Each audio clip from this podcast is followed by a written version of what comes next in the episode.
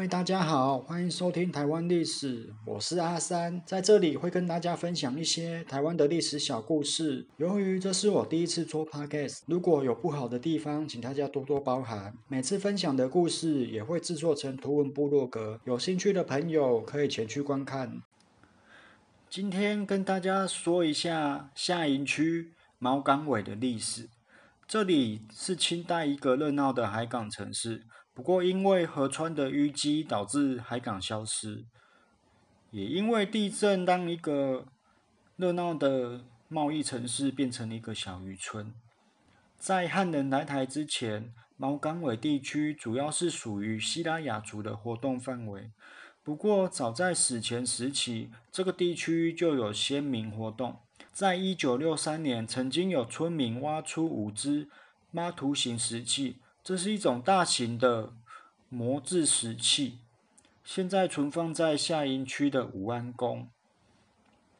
到了一六六一年的郑成功来台，在郑成功时期，这里被称之为梅岗尾。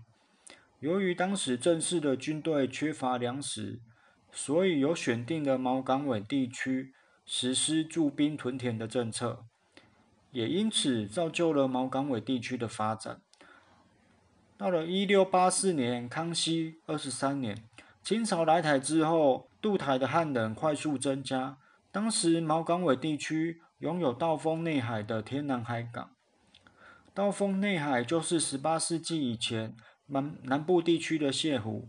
在清朝初期，有四大海港：盐水港、铁线桥港、毛港尾港、麻豆港。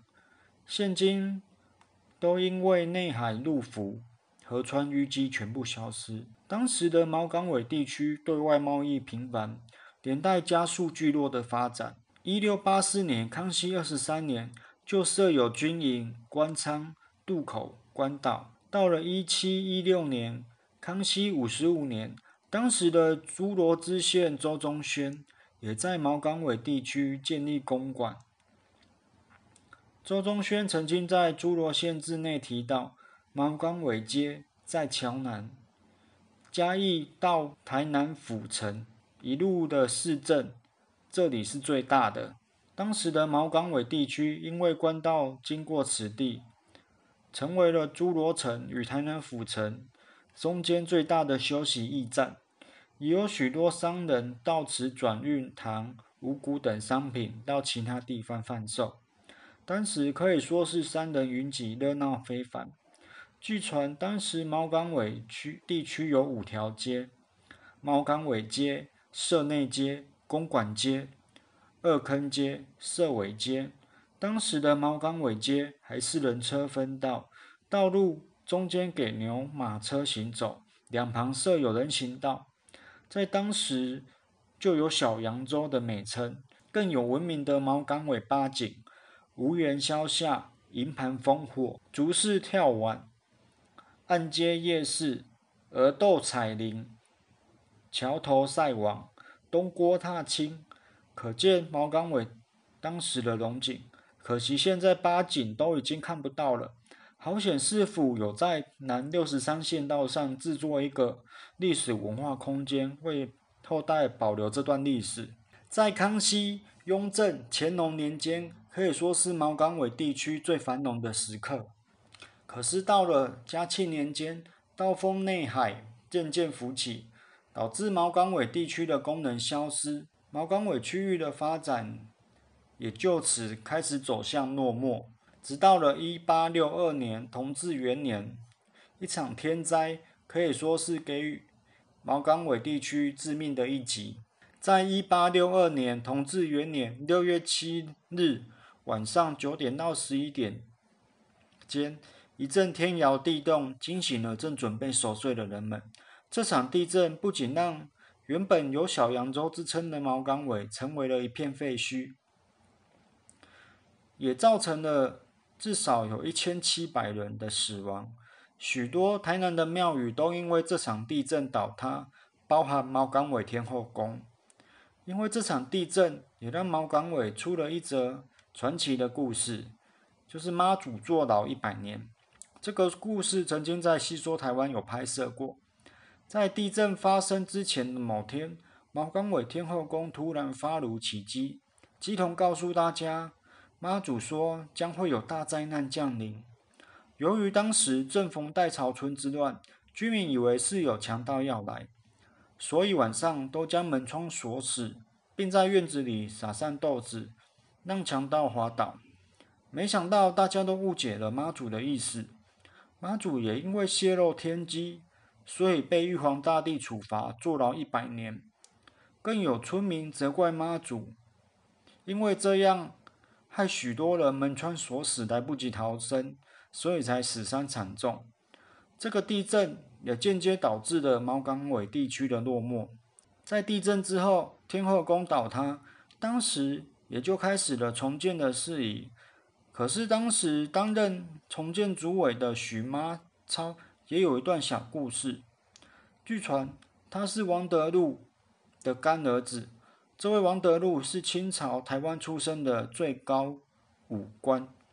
我们之后也会讲他的故事。许妈超因为在麻豆的主场被人侵占，所以拦了王德禄的轿子申冤。后来王德禄觉得这个孩子不错，所以带到大陆去训练一下。后来又回到了毛港尾。听说这个人有一点跋扈，曾经有一句在当地有一句俗谚：有毛港尾许妈超，就无北港妈祖；有北港妈祖。就无毛港尾许妈超，也传说曾经在台南府承天后宫来进香时，裸体出现在教前阻挡阻挡，但这些都没有确切的资料可以证实。在庙里的简介曾经提到，他在地震时担任重建主委，组织重建天后重建天后宫的事宜。不过拖了很久都没有动工，一直到他因罪入狱，换了新任的主委，在一八八零年光绪元年接任才顺利动工。不过也因为经费不足。导致原本是三进的天后宫庙宇缩成二进。其实这经费不足的原因也跟毛港尾地区的没落有关联。会有妈祖坐牢一百年的传说，是因为在同治台南地震的时候，刚好是一八六二年同治元年。到了一九六二年民国五十一年的时候，当时的主委又开始了募资重建。这个重建可以说是热闹无比，还增购了庙地，让原本残破不堪的小庙。几乎又回到了全盛的时期，所以才有了妈祖做了一百年的传说。其实地方史常常会跟庙宇绑在一起，每次要出门去收集资料，都是往庙里跑。我很多朋友都说，你是不是喜欢研究庙宇？每次都要跟他们解释，其实每一个地区的庙宇就能代表着当地先民活动的情况。也能够大概知道这个地方曾经发生的历史故事。虽然还有其他地方可以有获得的机会，例如族谱的记录，可是大部分民众，尤其在乡下地区，他们不可能把族谱拿出来给你看。就上面提到的许妈超这个人，到目前为止的资料也不确定他是否真的是王德禄的干儿子。至少我看过王德禄的生平记录里面没有提到。也希望未来。能够找到关于更多许妈超这个人的相关记载，让一些传说不再只是传说。那我们回到毛港尾，在地震之后，毛港尾地区就逐渐的没落。后来日本时期盖了中光铁路，也没有经过下营区，但原本热闹的贸易城市逐渐变成农村。到了现在也没有太大的发展。希望未来下营区能够逐渐恢复到繁荣的时刻。谢谢大家。